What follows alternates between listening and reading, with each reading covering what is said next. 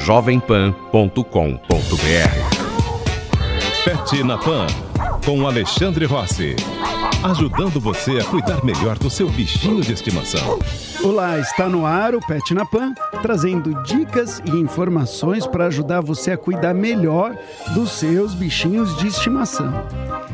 E como é começo de ano, nós vamos fazer uma pequena pausa para recarregar as energias. Enquanto isso, a gente relembra algumas das melhores matérias e entrevistas de 2017. Fique com a gente porque o Pet na Pan está só começando.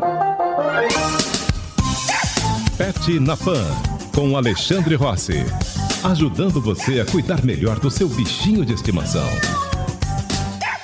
Nós vamos falar agora da física que está por trás de animais de estimação.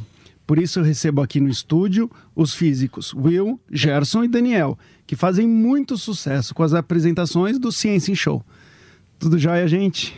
Oi, Ale, tudo bem? É o Will tá falando. É um prazer imenso estar aqui com você. E olha, é, a rádio é um veículo muito legal. Acompanho sempre você e seu programa. Ah, legal. Eu que agradeço, viu, a presença de vocês. A gente já se conhece há bastante tempo. Sim. E, mas é a primeira vez que a gente vai bater, né, bater papo aí para falar de bichos e física envolvida na rádio. E um assunto desafiador, né, Alexandre? Porque uh, fala, a gente fala muito de física, é a nossa área de formação, e, no entanto, transportar isso para o animal uh, gerou um desafio dentro da equipe, viu? Mas eu acho que a gente tem boas informações para passar hoje.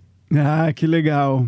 Uh, você É. falou que já, já perguntou para algumas pessoas o que, que elas acham do que vocês iam falar aqui. Sim, sim, eu sou o Gerson e a gente veio no, no táxi aqui conversando porque são perguntas que estão no, no dia a dia das pessoas e eh, muitas vezes eles- cada um tem uma resposta incrível assim do que, do que a gente vai tratar hoje e, e vamos colocar algumas coisas aqui para ver.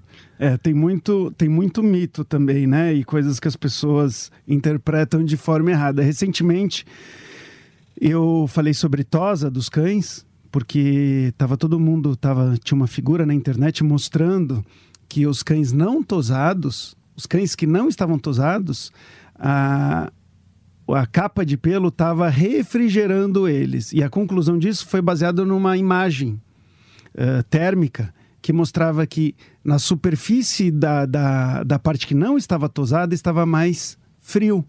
E onde estava mais tosado, mais próximo da pele, estava mais quente. Então a conclusão era: não tosem os animais, porque a camada de pele está esfriando o cachorro. Nossa, De que pelo. Sabe, Ale, que a gente tem um, nos nossos equipamentos, né, que a gente tá cheio de tractana pra lá e pra cá, a gente tem uma câmera termovisora. Aliás, a gente pode até fazer esse desafio se você quiser um dia, a gente vai, filma, uma câmera animal que a gente tem. Ah, É. eu quero sim, vamos fazer. Muito legal, faz parte de um projeto nosso. É, na verdade, é, tem que ver a situação que aquele animal foi exposto, né? Se de repente ele estava debaixo de sol, o comportamento da radiação térmica pode mudar. Obviamente que a parte externa em contato com a luz solar ou aquecimento, ela pode ter um comportamento diferente do interno, mas isso não significa muita coisa, tem que saber as condições. Sim, ah, que legal. É, mas é, a conclusão é mais ou menos essa, assim, que se, se ele está no sol é uma história, né? O, o pelo pode até proteger. E quando ele está na sombra, o pelo não vai ajudar a, a resfriar o cachorro. Mas tem o- os pelos dos cães, é, é, existem dois tipos de pelagem, né, Alexandre? Que é o, o cão que tem o subpelo também, que é, um, é uma, um pelo um pouco mais fino, que fica por baixo daquele pelo grande que fica visível aos olhos. E ele tem uma característica importante para o animal, que é justamente o. é, ele consegue aprisionar ar. Né? Então, aquela camada de pelos, ela consegue aprisionar um pouco de ar e isso se torna um isolante térmico para o cachorro. Por isso que os, os cães que têm bastante pelo, eles são resistentes ao frio, e não é unicamente pelo material do pelo, mas sim por uma camada de ar que fica nele. O ar é um excelente isolante térmico. Veja que eh, você que vai à praia com uma caixa de isopor cheia de gelo e refrigerante, ele, você fica lá o dia inteiro e o seu refrigerante fica geladinho. E o isopor, ele nada mais é do que um tipo de plástico que tem entre a, eh, eh, dentro dele tem muito ar e, e é o ar que promove o isolamento térmico. Isso funciona para os cães também. Ah, entendi. Então, se você. Agora, se você. Se você tem um cachorro que está no dia muito quente ele está na sombra, eh, se você mantiver esse, essa camada de ar, significa que ele vai receber menos calor do meio ambiente?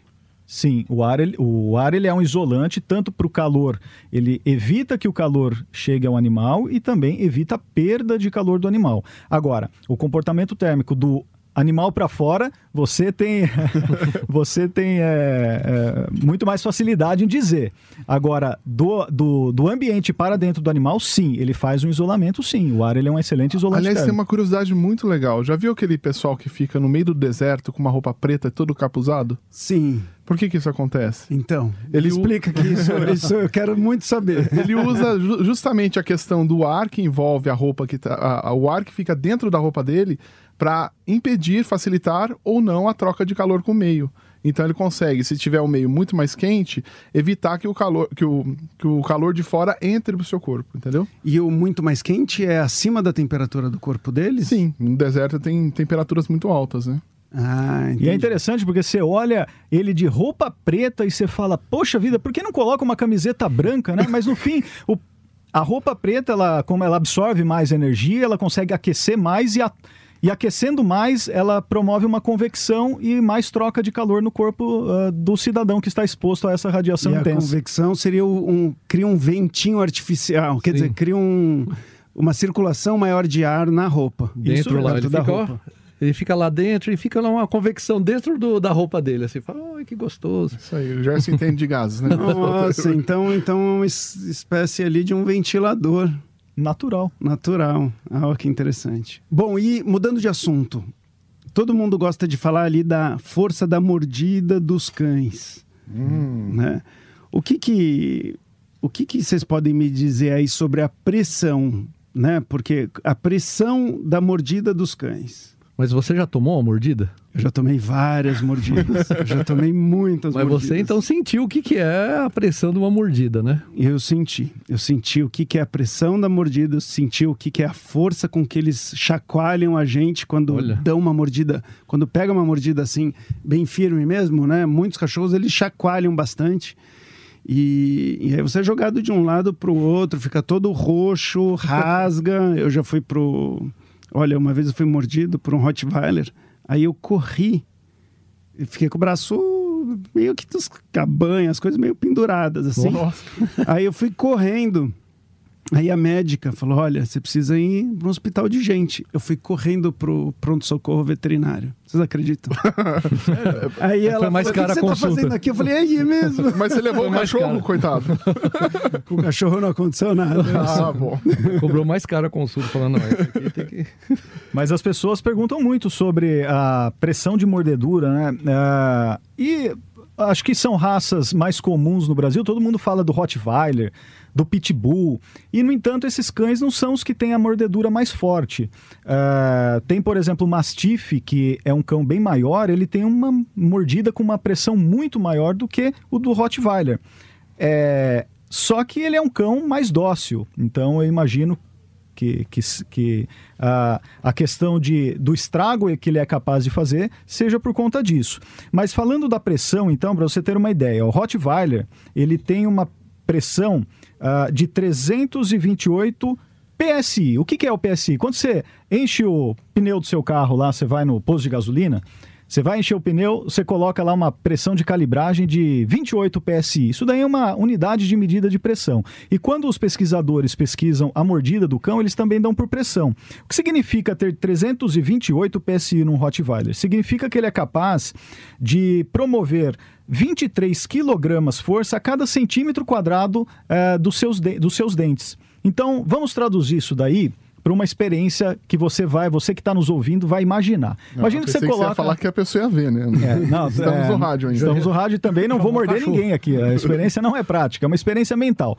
É, imagina você coloque a sua mão no chão e vem uma pessoa de salto alto Sim. e pega o salto e coloca na sua mão uma, uma garota de 50 e 50 e, de 23 quilos. Não, vamos, vamos começar com 23 quilos. Por que 23? Porque é o equivalente à mordida do Rottweiler. Ela pisa no seu pé e fica equilibrada, ou melhor, pisa na sua mão, fica equilibrada com esse salto na sua mão. Essa pressão que você vai sentir, você já deve estar tá até imaginando que isso deve doer um pouco, Opa. ela é o equivalente à mordida do Rottweiler com um dente. Uh, a, com um tamanho bem aproximado de um molar, que deve ser em torno de um centímetro quadrado. Então, é esse tipo de estrago que faria um Rottweiler. Agora, o estrago também está relacionado não só à pressão, mas a, ao tipo do dente, porque quando a gente fala do molar, que é um dente é, que ele é achatadinho, ele faz um tipo de estrago. Então imagina se ao invés do salto alto tivesse um prego e essa pessoa de 23 quilos estivesse uh, apoiada sobre o prego na sua mão, o estrago ia ser bem maior. Era, é como se fosse o canino do cão, que ele é mais pontudinho. Então o estrago que se faz depende uh, se, vai, se se a mordida se dá pelos dentes da frente, pelos dentes de trás, porque ao falar de pressão, a gente está falando da força aplicada numa determinada área de contato, né? É, e isso, esse é o estrago capaz de fazer. O Pitbull ainda é um pouco menos do que o Rottweiler. Ele tem, uh, enquanto o Rottweiler é o equivalente a 23 quilos em um centímetro quadrado, o pitbull são 18 quilos, é equivalente a uma criança. É, agora, se a gente transportar lá para aquele que tem uma mordida um pouco mais potente, ou, ou um pouco de, de, uma pressão maior, que é o mastife, que é aquele cão bem grande, ele é em torno de 39 quilogramas em um centímetro quadrado, então é bem maior. Agora, se você é um cachorro aí e sai mordendo todo mundo em casa, vamos fazer uma comparação com a mordida do ser humano. É, o ser humano ele, ele é capaz de aplicar uma mordedura de 12 kg força por centímetro quadrado. Então não é tão diferente, né? Se a gente for ver. Não é tão o, diferente. O Pitbull é 18? é. Depende da fome, né? Você tá é isso aí. É. Vai comer uma rapadura, você dá uma mordida. Olha só. Mas aí, isso, isso se a gente medir essa pressão bem perto dos nossos molares também, né? Sim, porque como Se a gente a... apoia em todos os dentes, vai ser menor. É, porque uh, essa é a pressão máxima, então ela é medida bem uh, no fundo da boca. Porque como uh, fisicamente né, a estrutura da mandíbula ela é uma alavanca. Então a força aplicada nos molares ela é maior do que na frente. Então, de fato, sim, seriam diferentes as medidas. É, você imagina em casa, se você, vou dar um exemplo prático.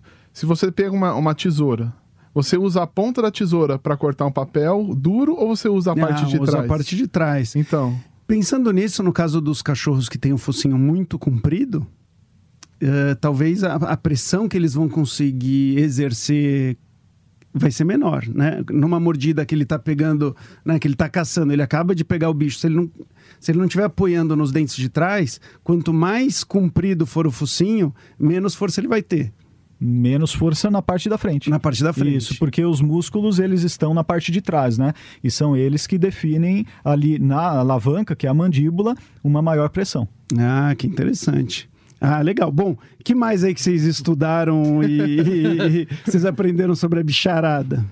a gente ficou sabendo sobre as coisas do mundo animal, né? Afinal de contas, a gente estava na frente do maior especialista que a gente conhece no assunto. Precisava saber falar direito, né? Bom, no caso das. No, no caso da língua, língua dos animais? Tem uma propriedade interessante da língua dos animais. Gerson, você. Você se habilita? Olha, a gente uh, uh, tem uma propriedade legal que, bom, falar em língua tem bastante coisa que a gente pode pensar, né? Mas, mas calma, a língua, a língua, é... ô Gerson, a língua ele tá falando da língua do anatomicamente, não é o idioma dos ah, animais. Ah, eu pensei que era para traduzir, não, mas Então, a gente. A gente até fez uma pergunta vindo para cá, porque você vê o gato, ele fica o dia inteiro lá se lambendo, tudo, né? E, e, aí eu perguntei pro rapaz, por que, que você acha que ele, ele fica se lambendo o dia todo com a língua? Ele falou, é porque não tem água. Então, olha a ideia, ah. né? Porque no, o gato não gosta de água, por isso que ele usa a língua. Ah, Essa só. foi a solução que ele apresentou pra gente, né? De, de por que, que o gato fica o dia inteiro, como ele não toma banho, então ele tem que fazer com a língua, porque ele não gosta de água. Então tem um, uma história interessante aí, né? É, e, mas... e, tem uma questão biológica envolvida também, né, Gerson? É, tem, mas o, o, o legal é que o gato... Ele, bom, eu não tenho gato, particularmente eu tenho cachorro, né? Meus cachorros ele passa o dia inteiro é roendo o carro, a mesa da. Você precisa chamar o Alexandre para te dar umas dicas lá, Gerson. Passa o dia inteiro, se deixar um carro com eles, destrói tudo. Aliás, se você tocou no assunto, o carro do Gerson, se você ver, dá dó. Tá todo destruído pelos cachorros. Todo destruído. Só. Eles ficam caçando o dia inteiro lá em casa, né? Então eles, eles roeram o carro. Mas no, no caso do gato, ele, ele fica o dia inteiro se lambendo. Uh, a gente, na nossa pesquisa, descobriu que isso tem a ver com o fato dele ser um caçador, né? Então, se ele precisa ir atrás do, dos ratinhos, ele não pode é, ficar marcado pelo cheiro dele, né? Ou algum cheiro da casa, alguma coisa. Então, ele, ele fica o dia inteiro se lambendo para tentar ficar com uma marca só, digamos assim, né? Que para ele conseguir caçar os ratinhos dele do dia a dia. Porque ah. se o rato percebe o cheiro dele, certamente sai correndo antes dele conseguir pegar. Sai correndo, aí só fica o queijo. É, e o, o interessante é que até ratinhos que nunca entraram em contato com gato, que nunca viveram, nasceram em laboratório, de netos de ratos de laboratório, você passa um pano no, no gato e joga e, e joga para ele, joga onde estão os ratinhos, eles ficam assustados uh, com o cheiro. Então, geneticamente, ele já tem ele já tem medo de gato, de cheiro de gato. Nossa, que Já tem um alarme é. pré-estabelecido de, de identificar isso, né? Sim, sim. Mas legal, gente. Pô, como sempre, muito bacana bater um papo aqui com vocês. Espero que vocês voltem outras vezes. Ah, sim. Chamando, a gente está aqui. Legal. E a gente agradece, Alexandre. Parabéns pelo sucesso do programa. É, foi muito legal aplicar a física aplicar essa ciência que a gente domina no mundo dos animais. A gente aprendeu bastante coisa com esse bate-papo também. Pô, muito legal. Vão, vão, conforme vocês forem se deparando com, com física nos animais e tal, traga aqui pra gente, que é sempre muito legal. Vamos trazer os animais também. Valeu. Legal. Obrigado, viu? Um abraço. Pet na Pan, com Alexandre Rossi. Ajudando você a cuidar melhor do seu bichinho de estimação. Jovem Pan. Temporada de cruzeiros no Brasil está bombando. E a To Go Travel preparou uma oferta irresistível para você aproveitar muito. Escuta só: quatro noites a bordo do cruzeiro Costa Favorosa com saída de Santos e regime pensão completa a partir de 1.620 reais em até 10 vezes sem juros. Isso mesmo, a partir de 162 reais mensais você pode aproveitar o melhor do verão na costa brasileira em alto mar. Ligue agora mesmo para 4003 3216 e faça já sua reserva. Cruzeiros incríveis incríveis pelo menor preço. É só com a To Go Travel. Jovem Pan. Três em um. Três em três olhares sobre política, cultura, economia e comportamento. O Estado tem que ser leal com o delator, mas o delator também tem que ser leal com o Estado. A gente pode discordar de várias hum. posições jurídicas e ideológicas dele. Eu não entendi realmente por que, que você não vai julgar. A... Um programa de notícias e discussão. Três em um. De segunda a sexta, às cinco da tarde. Jovem Pan. Jovem Pan. A rádio. Jovem Pan. Uma operação do Ministério dos Transportes registrou 93% de pontualidade nos voos dos 15 principais aeroportos do país. O levantamento é da semana da virada do ano, uma das mais agitadas da alta temporada. Em uma escala que vai de 1 a 5, os passageiros deram uma nota de satisfação de 4,3 o resultado teve leve melhora em relação à virada de 2016 para 2017, quando o índice de pontualidade foi de 90%. Já a nota média dada pelos clientes foi de 4,21. O levantamento, chamado de Operação Alta Temporada, acontece de 15 de dezembro até 19 de fevereiro. Até aqui, em três semanas de registros, os voos têm tido 85% de pontualidade, valor considerado dentro do esperado. A nota geral de avaliação é de 4,31. A expectativa é que até o final do período, nos 15 principais aeroportos do Brasil, circulem mais de 35 milhões de passageiros, 12% a mais do que na alta temporada do ano passado. De Brasília, Levi Guimarães. Pan, pan. A Rádio do Brasil.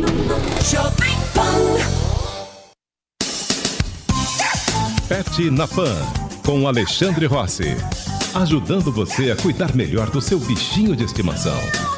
O nosso assunto agora é a clonagem, um método de reprodução assexuada que já está sendo amplamente utilizado no agronegócios e que a pouco a pouco começa a chegar aos animais de estimação. Quem vai esclarecer todas as nossas dúvidas sobre esse assunto é o sócio da In Vitro Brasil, Mark Maserati. Muito bom, muito obrigado por essa oportunidade para falar sobre o meu assunto favorito, clonagem. E eu começo perguntando aqui, da onde é o seu sotaque?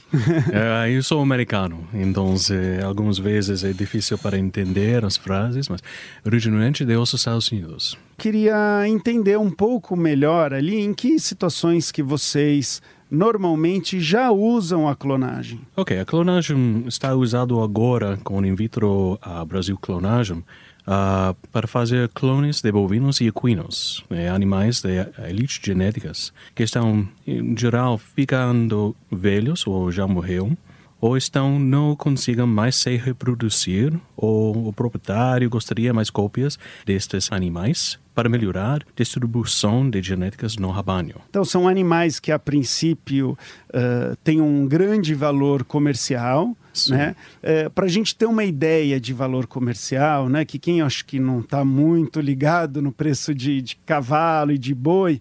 quando eles são reprodutores, você tem uma ideia do valor que pode chegar um animal? Só para as pessoas terem uma ideia? Sim, o meu história, eu, uh, eu clonei animais né, com valores mais em cima de 1 ou 2 milhões de dólares. Aqui no Brasil, e a maioria dos animais bovinos eh, são muito valiosos, não somente para uh, o mercado, mas consentimento também, porque alguns criadores gostam de ter mais cópias de um animal. Mas os animais valiosos é possível custar mais de um milhão reais ou, ou, ou mais. Mas é dependente qual raça, dependente qual usa.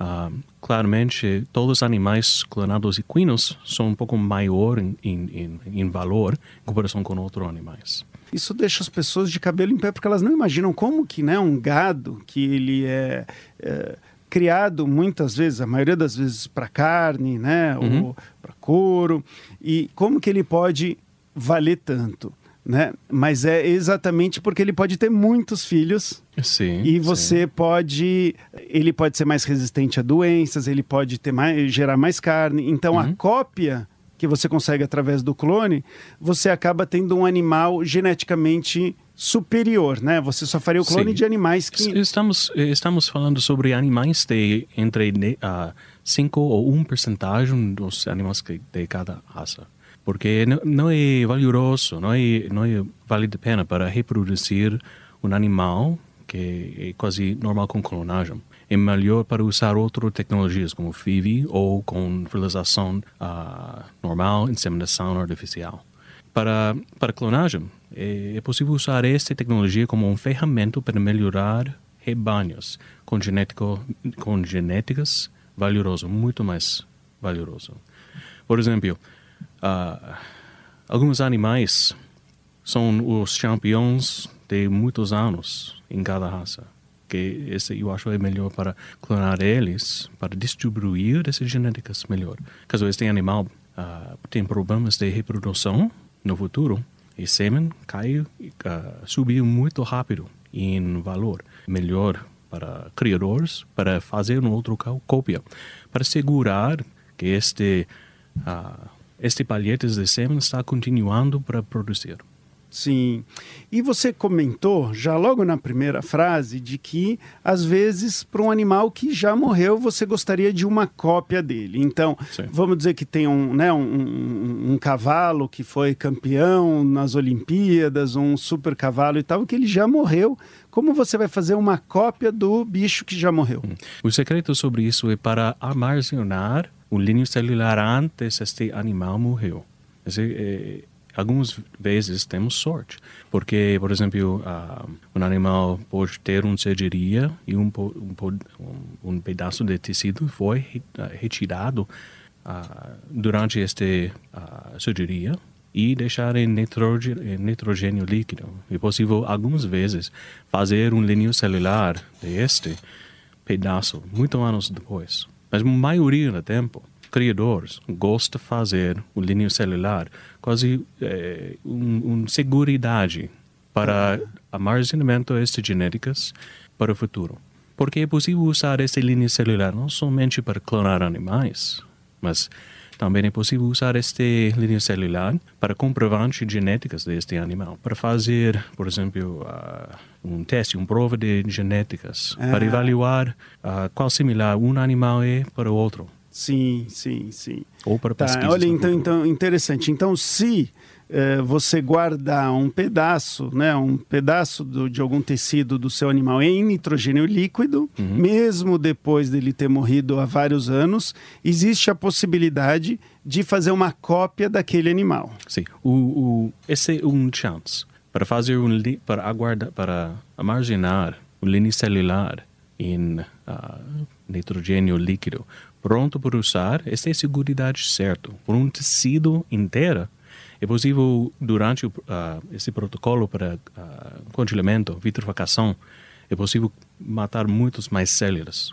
Então, para para para fazer seguro para esse ah, este genética está armazenado certo, é melhor para fa- fazer uma linha celular bem antes. Bom, basicamente a pessoa ela vai procurar um especialista nisso para poder eh, retirar da melhor forma possível e guardar para poder ter essa possibilidade da clonagem, né? E realmente é, é, é possível para qualquer veterinário para tirar este pedaço de ah, tecido. Porque temos um kit, é possível enviar qualquer lugar aqui no Brasil, completamente com uma ponte para fazer um biópsia de 6 mil, eh, milímetros em, ah, redondo e com este pedaço é possível fazer mais de 1 ou 2 milhões de células. Essa cópia que é feita do animal, né? Então ele fica exatamente com a mesma genética, né? Isso. Essa cópia, ela tem a mesma uh, qualidade, ela pode ter a mesma qualidade de vida e longevidade, ou seja, pode durar, por exemplo, eu tive um cachorro que, uma Weimaraner, que viveu 17 anos, que é muito para um, um, né, um, um Weimaraner. Se eu pegar uma célula dela que ela já, vamos dizer, quando ela está mais velha, e colocar num, num embrião, no lugar de um... E fizer, vamos dizer, fizer um clone com uma célula já velha, o embrião ele já nasce com uma certa idade, ou seja, ele vai ter uma morte precoce. Entendi este este ah, este assunto muito bom. Porque estou pedindo este algumas vezes.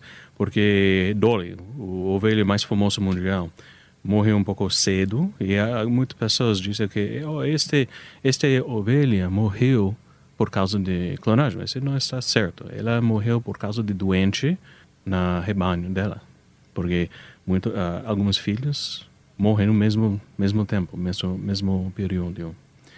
Com clonagem, é ve- possível usar células velhas ou mais novas e ter quase o mesmo ah, longevidade de vida, mesmo tempo de, de vida. Porque durante a clonagem temos um ah, o ócito, o, o ocito tem ah, fatores para reprogramação das células de nuclear, para trocar essa célula de uma célula de fibroblasto de pele para uma célula de embrião. É, por, é possível refazer, re, ah, refazer esta célula para clivar muito mais vezes. Tá.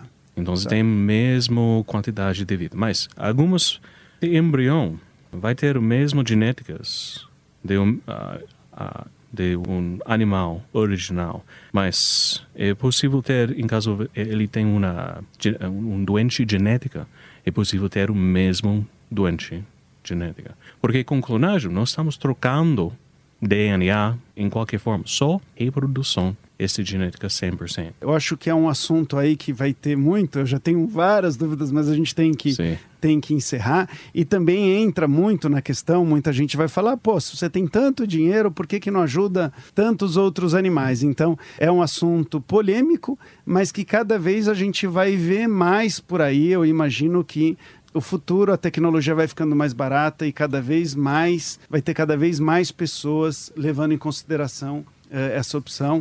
E espero poder contar, Raul, outras vezes com, com você aqui, porque essas dúvidas vão estar cada vez mais frequentes. Muito obrigado, viu? O Pet na Pan de hoje chegou ao final, mas semana que vem tem mais. Espero vocês. Tchau. Pan, Pan, a rádio do Brasil.